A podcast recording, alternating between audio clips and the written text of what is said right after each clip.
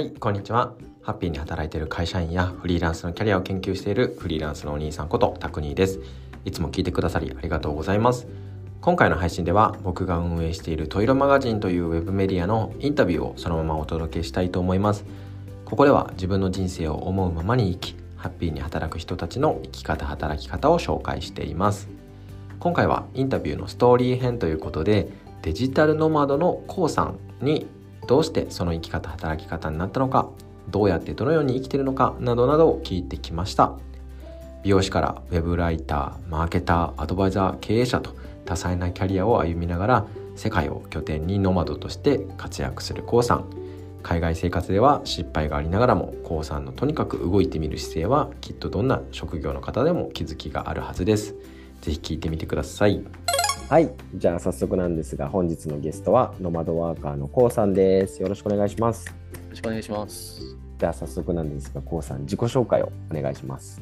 はい、えー、ノマドワーカーのこうと申します。えっ、ー、と今はですね、毎月世界のいろんなね国に住みながら1年で10カ国ぐらい住んでるかなという感じで世界を転々としながら、でもパソコン1台でウェブで仕事をしているので、えーと、住む拠点が変わっても働き方は一定というふうに生活しております。ということで、ね、ノマドワーカー、ザ・ノマドワーカーなので、僕の肩書きはノマドワーカーです。よろしくお願いします。はい、ありがとうございます。さあ、今お話ししていただいた通り、全く何してるのか全然今の話だとわからないので、これからどんどん掘り下げていこうかなと思うんですが、とにかくいろんなところで働ける仕事をされてるんだなっていう感じなんですが、そもそももともと美容師だったっていうお話があって結構ここから聞いた人衝撃かもしれないんですが美容師だったところからどうやって生き方働き方をチェンジしていって今に至るのかみたいなところをちょっと一つ一つ、えー、紐解いていけたらいいなと思ってます。よろしくお願いします。よし、じゃあ早速なんですけれども、一番最初は今、まず現在地というか、まず今そもそもどんな仕事しててどうなってんのってところをお聞きしてからちょっと過去に行こうかなと思うんですけどまずさっきこう世界中にいろんなところに行って行きつつどんなお仕事をされてるんでしょうか？はい。まあ、最初は抽象的にあのライフスタイルとして紹介させていただいたんですけれども、このライフスタイルをしながらの、まあ、仕事内容っていうのは、えーと、1ヶ月で10の職種を体験する IT ワークショップっていうのを世界の4都市で現在開催しております。うんうん、それが、えー、ジョージアと、えー、バリ島、バンコク、あとメキシコですね、の4都市で開催していて、それの、えーまあ、事業開発、運営、まあ、自分が創業者の一人でもあるので、はい、全体的にマネジメントをしたり、開発したりっていうのが仕事内容ですね。なので、これの1箇所っていうよりかは、そのサービス全体の、まあ、特に裏方のコードをやってることが多いかなと思ってます。コミュニティデザインとも言えるし、えー、裏で業務効率化の開発もやってるし、デザインも作るしっていうので、まあ、起業するとね、全セクション触ることになるんですけれども、いろんなプロフェッショナルとも協力しながら、そうやって舵取ってやってるのが現在の仕事内容なので、サービスの、えー、っと運営者っていう感じですね。うんうんうん。だから今、ノマドにやってるサービスの事業を先頭を切ってやってるってことですよね。はい、でも、お聞きしている中だと、これから出てくるんですけど、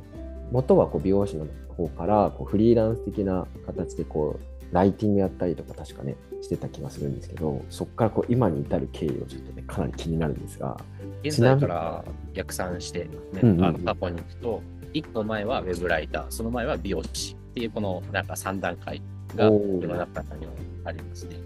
じゃあ大きい階段で見ると美容師ウェブライターノマドニアの事業をやってるサービス事業者なるほど全然わかんないですね ちゃんとつながってますからね。だから、はい、覗いていただけると思うんですけど。確かに、そこをちょっとぜひぜひ教えてください。そしたらですね、今はじゃあ仕事内容そんな形で、まあ、働き方というか、生き方みたいなところで言うと、先ほどおっしゃってたような、もう1ヶ月ごとぐらいに国を変えながら、仕事はリモートでってことですかね。そうです。フルリモートで現場の仕事っていうのはほぼないですね。うんノマドニアのお仕事自体も基本フルリモートですか？そうです。チームで、えーと、メインのメンバーは5人いるんですけど、全員フルリモートでオフィスとかはなく、みんな世界中いろんなところ、今日どこの国にいるんですか？みたいな。今僕日本にいるんですけど、さっきミーティングしてた後ろから日本語が聞こえて日本にいることがバレました。昨日まで韓国にいた。昨日まで韓国にいた。はい。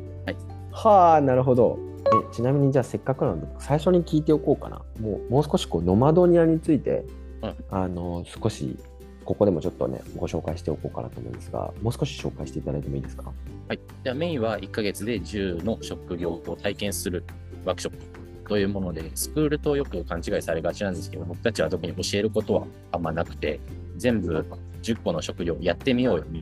そういう提案をしています。1個のワークショップの中では、えー、は 2, つ2日で1職種経験して、例えばウェブライターワークショップだったりとか、ウェブデザインワークショップ、えーウェブ制作、ウェブサイト制作だったりとか、えーそういうなんかウェブっぽいやつもやりますし、えーとオンラインでのコーチングをちょっと体験してみるっていうのがあったり、そういうので、えー職業体験をしてみるんですね。2日に1つ。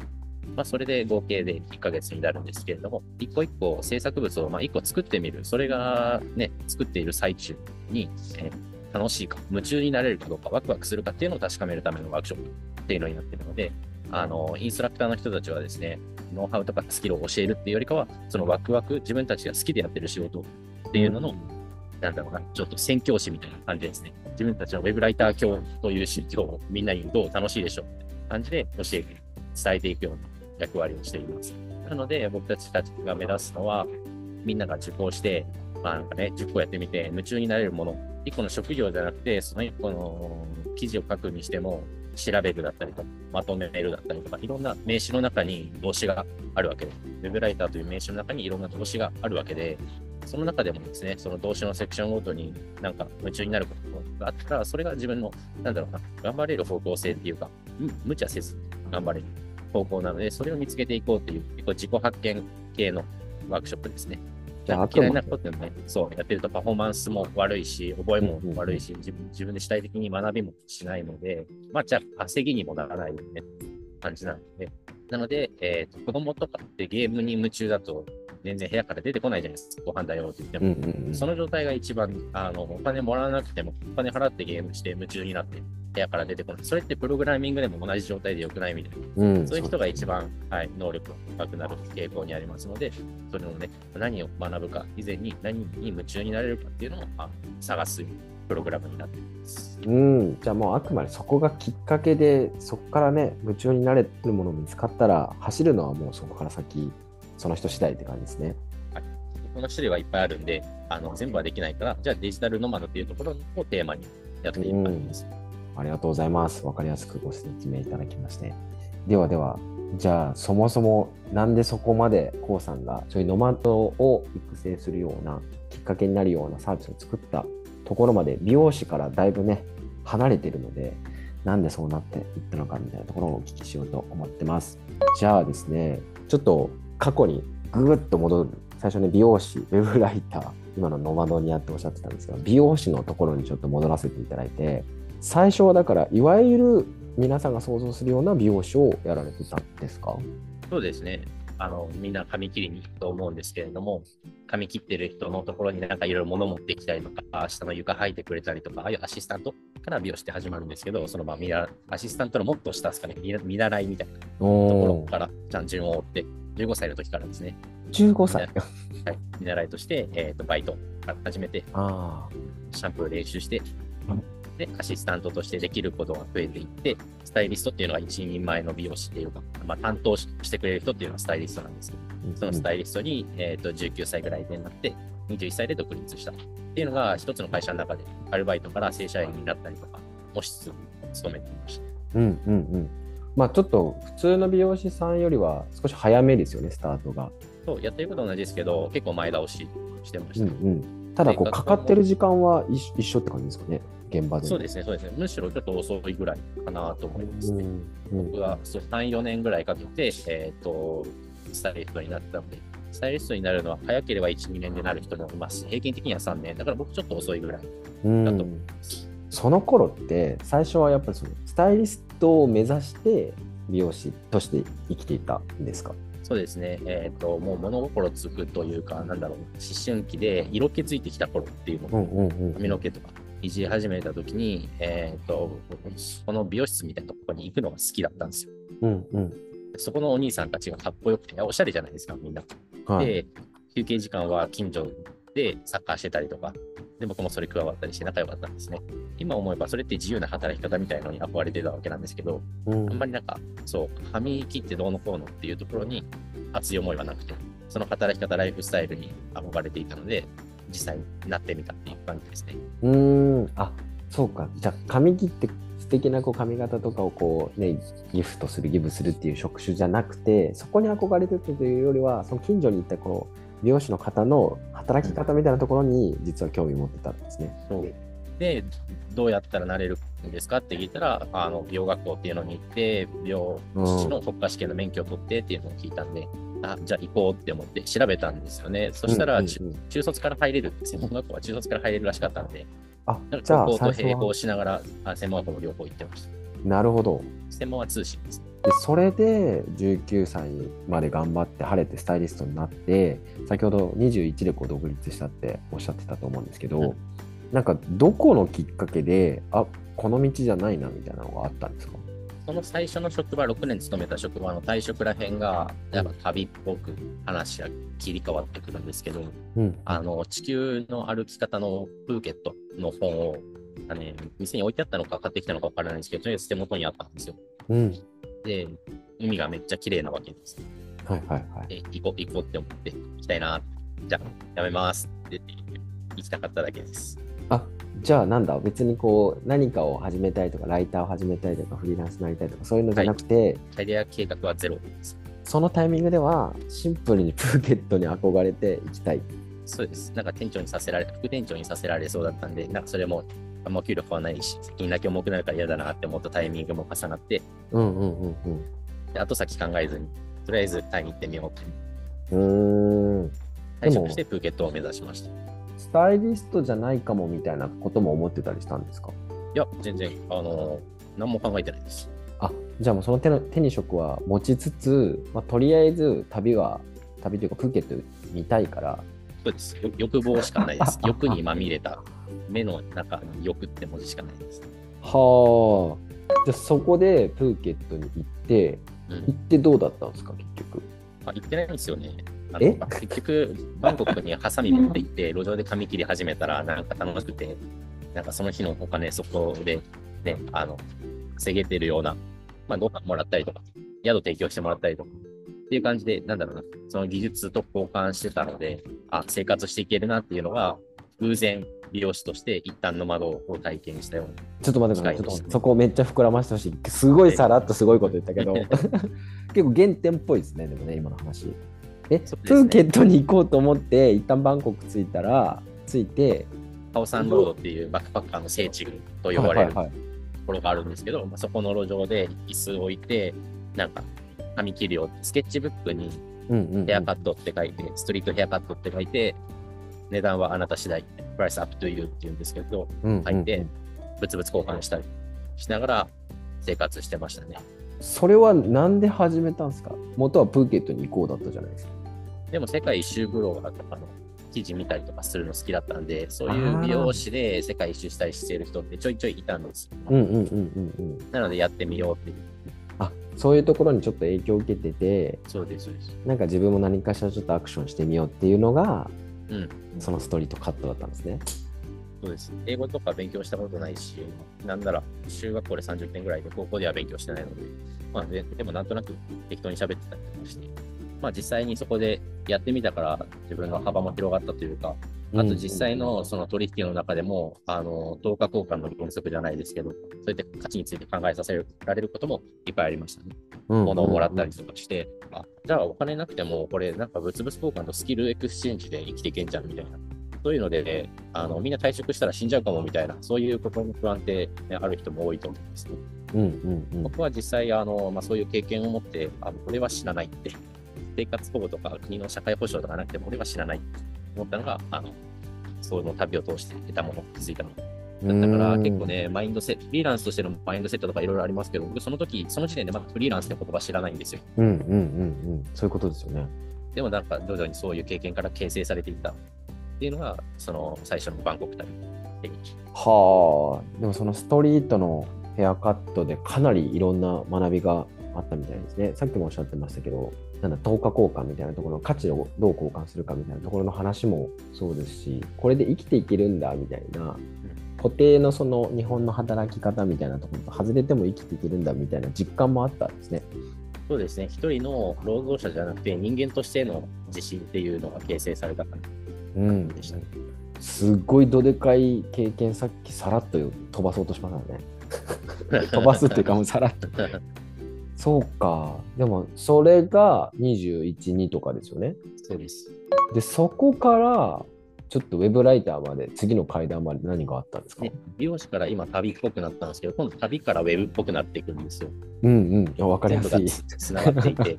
はい。だからあの中学生の時からアメブロ始まったぐらいからそのブログ書いたりとか、その SNS みたいなのに書いたりするのが好きだったんで、はい。あデジタルネイティブ世代みたいな感じで。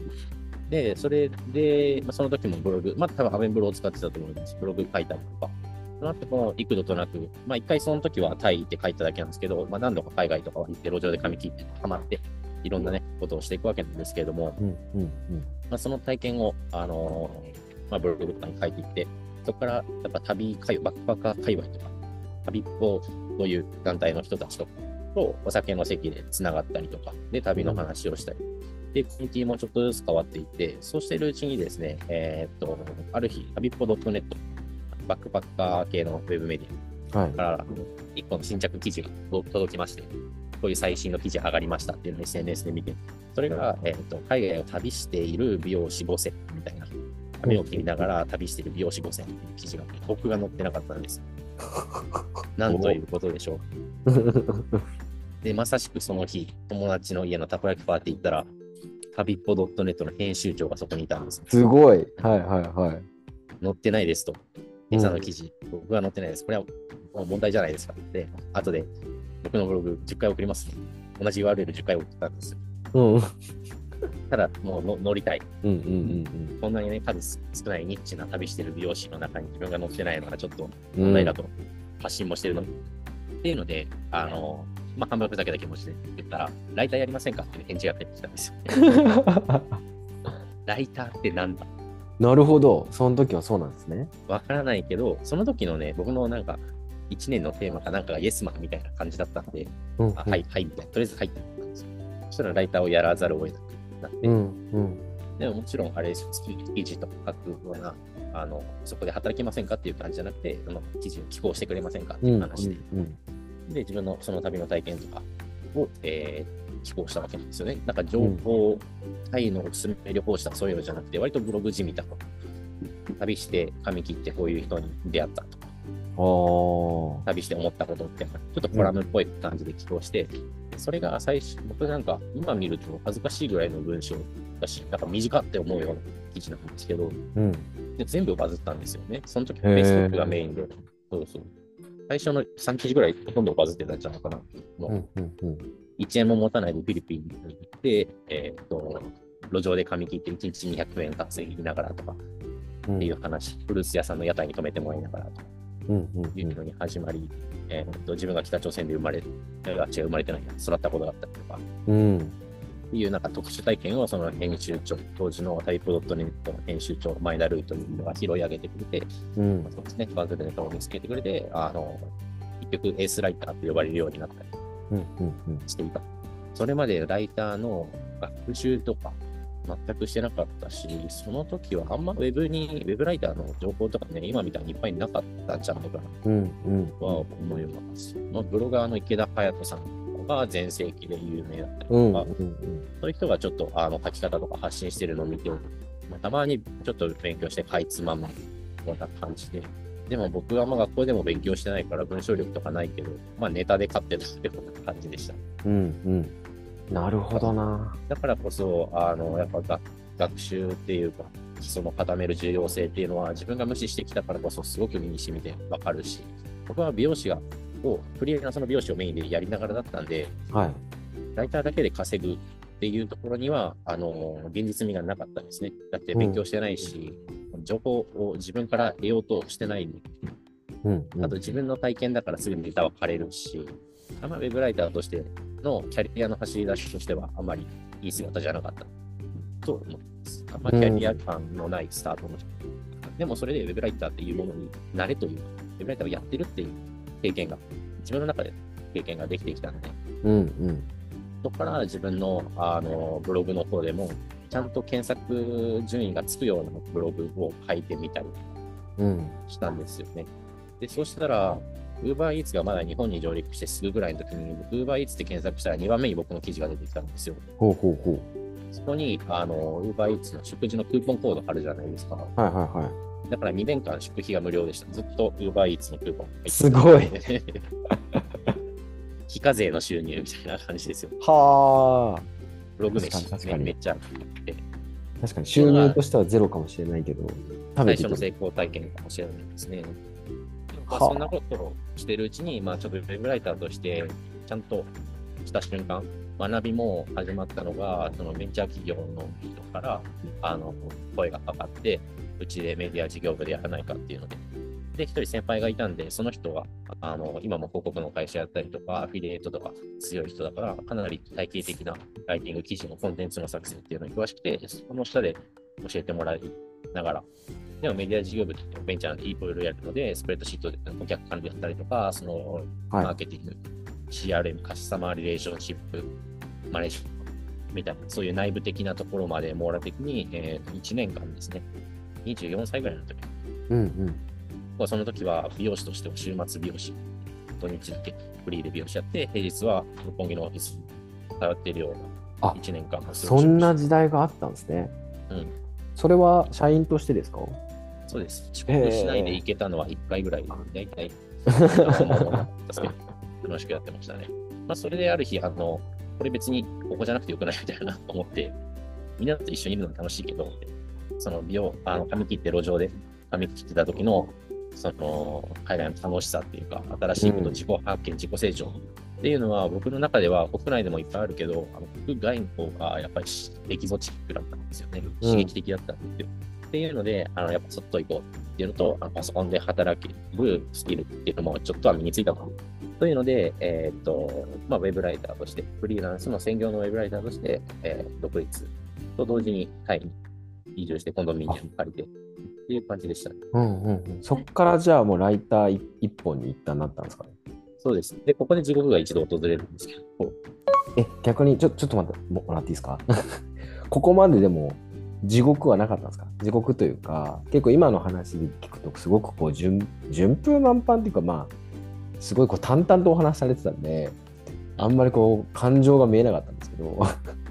どうだった？んですか、感情的なことはなんかったんじゃない、だからちょっとおさらいさせてもらうと、まあ、最初はだからあの美容師ヘヘアカットしながら旅をやっぱりしてたんですよね。でそれしながら旅っぽに出会いライターとして動くようになりつつもその時にもヘアカットもしながらライティングをずっとしてたってことですよね。そうですね。うんうんうんうんうん。そっか。でそのボリュームが切り替わってくるわけですよ。美容師と、うん最初は1ヶ月に1記事コラム書いてるぐらいだったけど、もうちょっと、なんだろうな、世の中に需要があるものっていうのは、まあちゃんと書ける検索所に当てられるっていうところなので、まあ、そういう商業的なライティングの,、うんあのスキルと経験が伸びてくるっていうのは自分のブログで伸ばしてましたからね、あの全然お金をもらえるようなものじゃなくなって、で、ちゃんと自分のブログで実績出したら、あの、周りの信用も高まっていくわけで、はいはいはい。で、いろんなコミュニティに顔を出すのが好きだったんで、あのバリバリューっていう新しい SNS とか、ちょっとビットコインとか使うようなうん。SNS でやったときに、そのコミュニティの中で社長陣いっぱいいたりとかして、でそこでですね、えーっと、新しいビジネス始めるから、事業部で働かないみたいな。ああ、そういうつながりだったんですね。うんすごいな、なんか怒涛のような流れで、まだしかもその時24ぐらいっておっしゃってますよね。そうです。結構スタートがすごいな。でもおっしゃってたように、ライティングは最初、自分の個人のブログでやっていたけれども、商業的なところのブログも、なんか勉強したというよりは、やりながらこう身についていったって感じですね。そうですね。そうですね。うん。まあ、情報はネットに落ちてるってことに気づいて、うん。うんあ、ただじゃん、みたいな。うんうんうんで、調べながら、そのブログというなんか自分の実験場ですよね。うん。うんうん。試合じゃなくて、練習する体育館みたいな感じで、いろいろ作ってみたり。うんうんまあ、こうやってデータを連携させてデータで見たりするんだとか、うん。まあ、いろんな、ね、ブログで稼ぐとかそういうのなるほどがあったから、そういうのに勉強させてもらって、人から教わったことは僕が会社入ってからですけど、いろいろやってみたっていうか、面白いななんかもう少しね、お聞きしていこうと思うんですけど、すでにもう最初のお話から、美容師を21で辞めたぐらいから、もう自分で意思で、自分の意思で自分の人生を歩み始めてはいますよね。確実に。そうですね。そこから、まあ、どうね、ちゃんと独立できるようになっていくかいくかというか、稼いで自立してこう生きていけるようになるかというと、まあ、もう最初からなってたんですけど、今度はウェブライターとして、専業としてやっていくっていうのが次のフェーズだと思うんですけど、そのさっきおっしゃってた地獄は何なんでしょウェブフリーランスとしては、そこがスタートポイントなわけですよね。僕は結構、その、もともとのウェブと、まあ、美容師みたいなエッセンシャルワークとのボリュームっていうのをだんだん、ね、この天秤が移り変わっていくような感じ。で、ボリュームが変わっていったわけなんですけれども、だから、どっかでバーンと変わることは今まではなかったわけですね。うんうんただ、初めてバーンと変わったのは、そのやることも場所も、フリーランスのウェブライターとしてタイに行くっていうのは結構コントラストが効いていて、うん。うんまあここがウェブフリーランスとしては、としては、えー起点だったかな。うんうんだから、その、この今まで淡々とって言っても、ウェブフリーランスとしての最初は全然、全然順風満帆じゃなくて、えっと、元々いた会社のメディア事業部から新規事業のサイトの管理っていうのを、えっと引き継いだわけですね。うん。はいはい。独立したらみんなどうやって仕事取ろうって思うじゃないですか。うんうん。で、もともと働いてるところから仕事持っていけばよみたいな感じ。ああ、じゃあその時は24の時お世話になってた会社の仕事そのまま。うん。で、全然関係もいいし、今でもみんな仲いいんで、あうん、でもね、なくなったんですよ、その案件。ほ月30万円分ぐらいの収入が担保できるような状態、案件だったんですけれども、う。はいはいはい。で、見切り発車で契約書とかもあんま巻かずにあの行ったんで、あ、それ、あの計画なくなったみたいな感じで、っていい。言って、は、あの、タイでニニート生活になったわけですね。おもうタイに行った後にそれがなくなったんですね。そうです、そうです。なんか仕事掛け持ってリスクヘッジしてるわけでもなくて、完全に一歩依存的な感じなんで、うんはい自分のメはい、ンターとかもいないから、なんだろうな、その一案件依存型だったら危ないよって言ってくれる人とかもいないし、そんな知らないんで、うん。で、まあそう言って自分の失敗経験から、なんかリスクを分散するなとかいう学びもあった上で、うん。でもね、貯金があったんですよ、うんうん。割と。で、えっ、と、貯金あったんで、あ、まあ今、そんなに急いで、今日は明日のライスワークしなくていいやっていうマインドだったんですね。はいはい。で、ちょうどその時に、あの、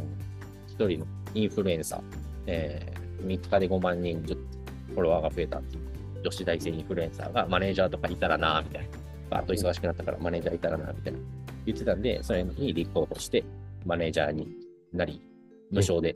あの、マネージャーやってました。お金くれようとするけど、いらないって言って、そっちの方が話題になるからっていうので、メディア露出を増やすっていうのも半分、面白さ半分っていうのも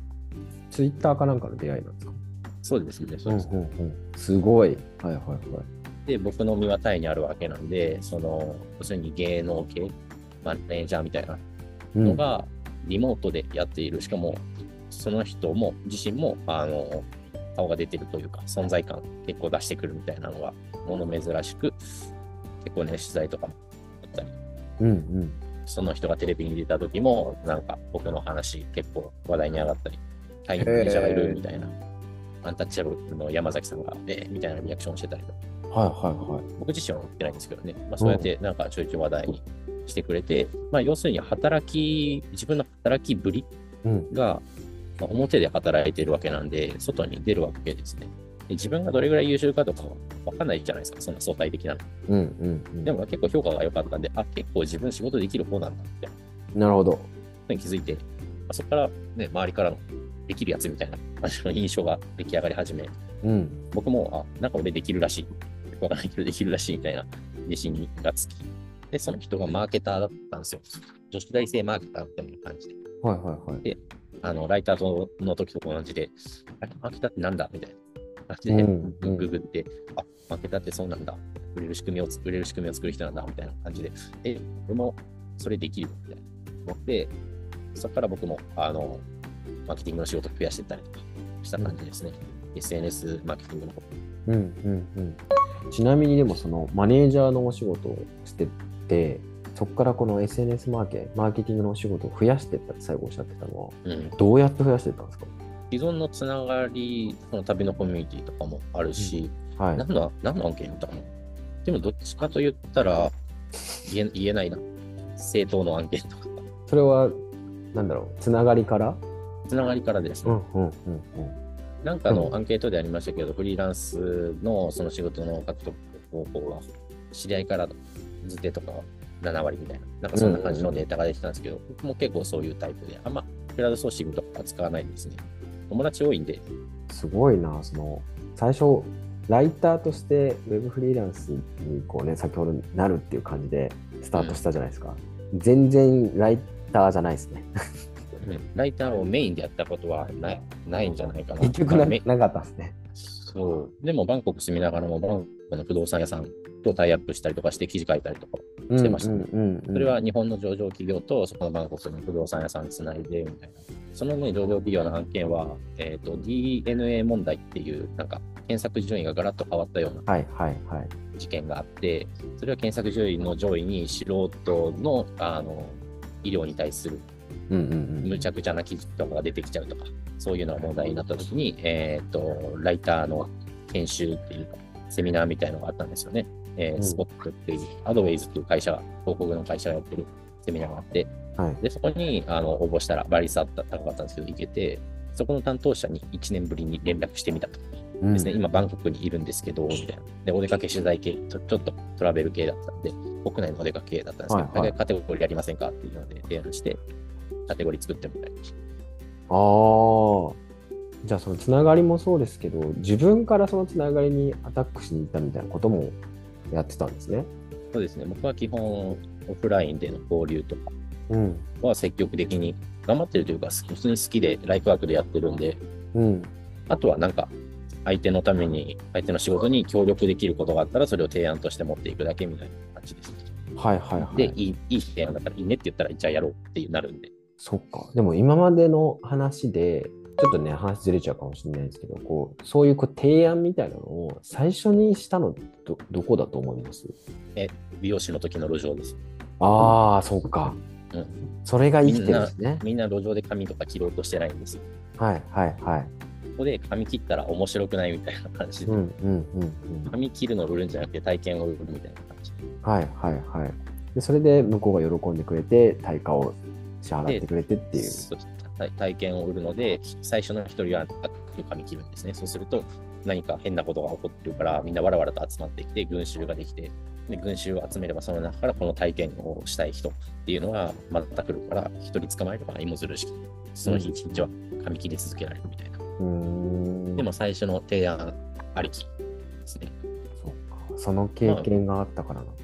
美容室もそうですからね、みんな髪切りに来てきてるんじゃなくて、かっこよくなりに来てるから、じゃあかもっとかっこよくなるためには、あの手段、パーマをこっちは販売するわけじゃなくて、提案しなきゃいけないんですよ。うんうんうんうん、うん。そうした方がかっこよくなると、自分が信じてるんだったら、自分はプロだから、じゃあパーマやりましょうか、時間ありますかみたいな感じで。確かになるほど。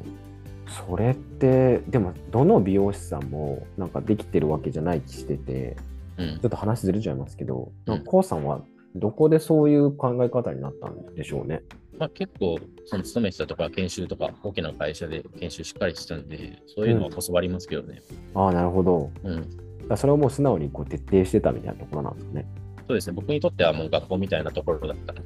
年齢的に素直にー言うこと聞いて実行して、あの自分より圧倒的にいっぱい売り上げがある人だったりとか、活躍してる人うんうんの言うことを素直に聞いて実行してたっていう。なるほど。それがなぜあのっていうのは、多分5年後ぐらい、5年ぐらい経ってから、まあ、今ぐらいになって気づくことだったり、その時のなんか社長が言ってたこととかも、その時はまあなんとなく、ただ見下か勘違いしてるかもしれないけど、実行した。うんうん。まあ、とりあえず素直に実行してました。はあ。何も知らないんで知ってる人の言ってることを、成功者の真似をしてました。うんうんうんうんまあ、そういうこともあってこう提案してお仕事を得ることもできてみたいな形でマーケティングの仕事も増やしていった。そうですね。うんうん思いやりです。うん、それちなみにおいくつぐらいの時ですか？それが25くらい。25ぐらい。だからマネージャーやってそこからそのマーケティングマーケターとしてもちょっとやってみたいなって思ってこう提案もして仕事を得たのが25ぐらい。大体マーケターが半々になったのかな、その辺で。ああなるほど。そこからの案件が1個長かったのは、最近写真のオンラインサロン、進化系のオンラインサロンが、僕がそのマネージャーやってたことっていうのがポートフォリオとなってつながっているこの案件で、うん。い最近まで2年ぐらい、そこではマーケティングのサポートというか結構トータルでやってましたね。うん。うんアドバイザーっていう感じで。おさもなんだろう、今のこうノマドニアににつながるのかもしれないですけど、こう事業をやるみたいなところに近しいんですかね、こうライターとかだけじゃなくて、記事を書くって話だけじゃなく、総合的にみたいなのって。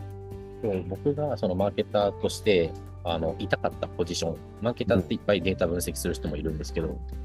言いたかったポジションは、あの組織の中に一人なんかちょっっと賢いやついるといいよねみたいな、うんレンタル、うんレンタル賢い人みたい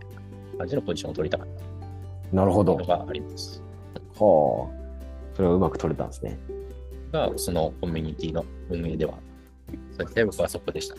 まあ要するにアドバイザーみたいな。うんうん。でやってることは SNS のマーケティングが一番強みだったりするので、うんうん今も自分のアカウントは2万7000人ぐらいのフォロワーになったりとかして、まあ、自分でも実証実験をいっぱい繰り返した結果、あの数字が出てるのでうんうんうん。信頼信用の担保として実なりますね。績かなと思ってます。はあ、で、ライター5割、マーケター5割とやっていて、で、次のステージが多分大きい階段がノマドニアになると思うんですけど、そうです。そこでコロナに突入するんですかね。なるほど。だからライターはほぼやらなくなる。そこ。僕結構取材とかが多かったんで、なるほど。コロナ期間ライターやることはほぼなくて、うんうん逆に、あの、そのマーケターと呼んでいる、ちょっと賢いやつがいるみたいな。うん。でそこの方が伸びた感じはありますね。一回プログラミングスクールのメンターとかうん。もやって、でそこも集客、SNS 集客のところからお手伝いしたので、ほぼほぼ事業の立ち上げから関わっていて、それを一緒に、メンター2人でやったんですけど、お誘いくれたのは、一番最初に、えーとたこ焼きパーティーで、僕がブログを送りつけた、ハビッポ .net の編集長ですね。その人が独独立して、で、僕と誘って、僕を誘ってくれて、一緒にメンターをそこでやっていたと。うわあ、全部つながるんですね。んそうですね、全部つながってます。で、2人で立ち上げしたんで、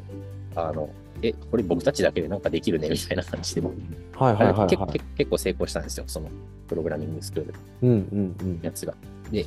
その時はもうコロナ突入し始めたので、うん。じゃあお互いに話して、お互いの得意なこととかを、えー洗い出し、どういう形かわからないけど、えっ、と、ジョージア、僕はジョージアにその時に移ってたんですね。うん。お互いに、えっ、と、1年ぐらい、こことこう伸ばしていればいい。僕はジョージアっていう認知度を高めて、ちょっと日本人がまだ知らないノマドっていうのを広めとく。で、もう一人はスクール、教育のビジネスをやってるから、その教育のビジネスの精度を高めておく。というので、ワンピースみたいな感じで1年後ぐらいにコロナが終わるらへんになったら、なんか指導しよう。それがその時のなんか草案では、ジョージアでなんかフリーランス合宿みたいな。うん大体そんな感じでふんわりしてたんですけど、それが、あの、情勢とか、なんだろう、その社会の状況とか見て、今一番世の中に必要なもの、そういう文脈で、ノマドニアを共同創業した。というのが、はい、今共同創業者で一緒にやってるフリースマイダーソンさんの出会いときっかけというう感じです。ん。そんなのがあったんですね。知らなかった。へえ。彼は美容師の時、美容師時代は、ルイさんは僕のあの美容室のお客さんでもあり、編集長でもあり、有料顧客ですね。そうです。で、えっ、と、旅行業界ではインフルエンサーだったので、雲の上の人だったという感じです。いやでもざーっと駆け抜けてはきたんですけどすごく分かりやすくお伝えいただきありがとうございますなんかお聞きしてやっぱり大事なのは最初ねやっぱり美容師ライターノマドニアってこう 3, 3段の話をしてくれたんですけど当然ながらやっぱりこうグラデーションでしたねうん、そうです。だから全部つながってるんです。うんうんなんかこういうこう記事読んだりですとかなんかこう自己啓発系の本とかビジネス書とかやっぱ読んだりすると皆さんやっぱりこう明日から変わるみたいな、まあ、パーンっていう一瞬をこうね想定する人多いと思うんですけど、ね、今の中でも何年間っていう間があってその中でのいろんな出会いと別れがあってのグラデーションなのでうんすごくそれが伝わったあれだったかなとつながった流れだったかなと思います。ありがとうございますその中に計画ゼロです。まあでもなんか出会ってじゃあそれ調べてやってみようとかっていうのの繰り返しっぽいですよねなんかね。そうです。だから、知らないことってできないじゃないですか。知るのって大事だなって。体系的な情報に出会ってれば、もっといろいろ早かった。早かったな。うんうん思ってます。逆に僕はその知らなかったんで、選択肢っていうのがあの多くて悩むこととかはあんまなかった。知らぬが仏みたいなところはあなるりましたほど。はあ、それ面白いですね。え、そしたら、ちょっと最後の方になっちゃうんですけど、今はもうかなりの選択肢を知ってるじゃないですか。で、やられてきたと思いますし、ノマドにあって自分の事業も持っていて、これからとかってどう考えてるんですか？まあ、ノモノニアがもっと成長して、えー、いけばいいと思いますし、うん。全国今4都市で開催してますけど、まあ、5都市ぐらいには広げ、あとグローバルマーケットに広げていきたいので、あの最近はもう外国人とバーって喋ってることとかが多くて、海外のノマドの人とかですね、日本に来ている外国人とも交流したり、英語版みたいな感じで、あの日本以外のところでも、えー職業を体験してみようっていうのを世界に展開していきたいなと。ああ、日本人向きではなくってことですね。そうです。はグローバルマーケットで、えー仕事していきたい。何をっていうよりかは、マーケットを世界規模にしたいな。かっこいい、かっこいいじゃないですかうん。理由はかっこいいからなんですけど。あ、めちゃくちゃかっこいいですはねい。まあでも一個一個実現してって今、次の夢というか、次目指してるところがそこになったってことですね。うんそうするとね、世界中どこ行ってもすでに友達がいる状況からその国にあのいろんな生活が始まるの楽しいんですよ。よ。結構そこのなんか楽しいみたいなところはやっぱり、コウさんの、なんだろう、原動力っぽいところにもありますね。ありそうですね。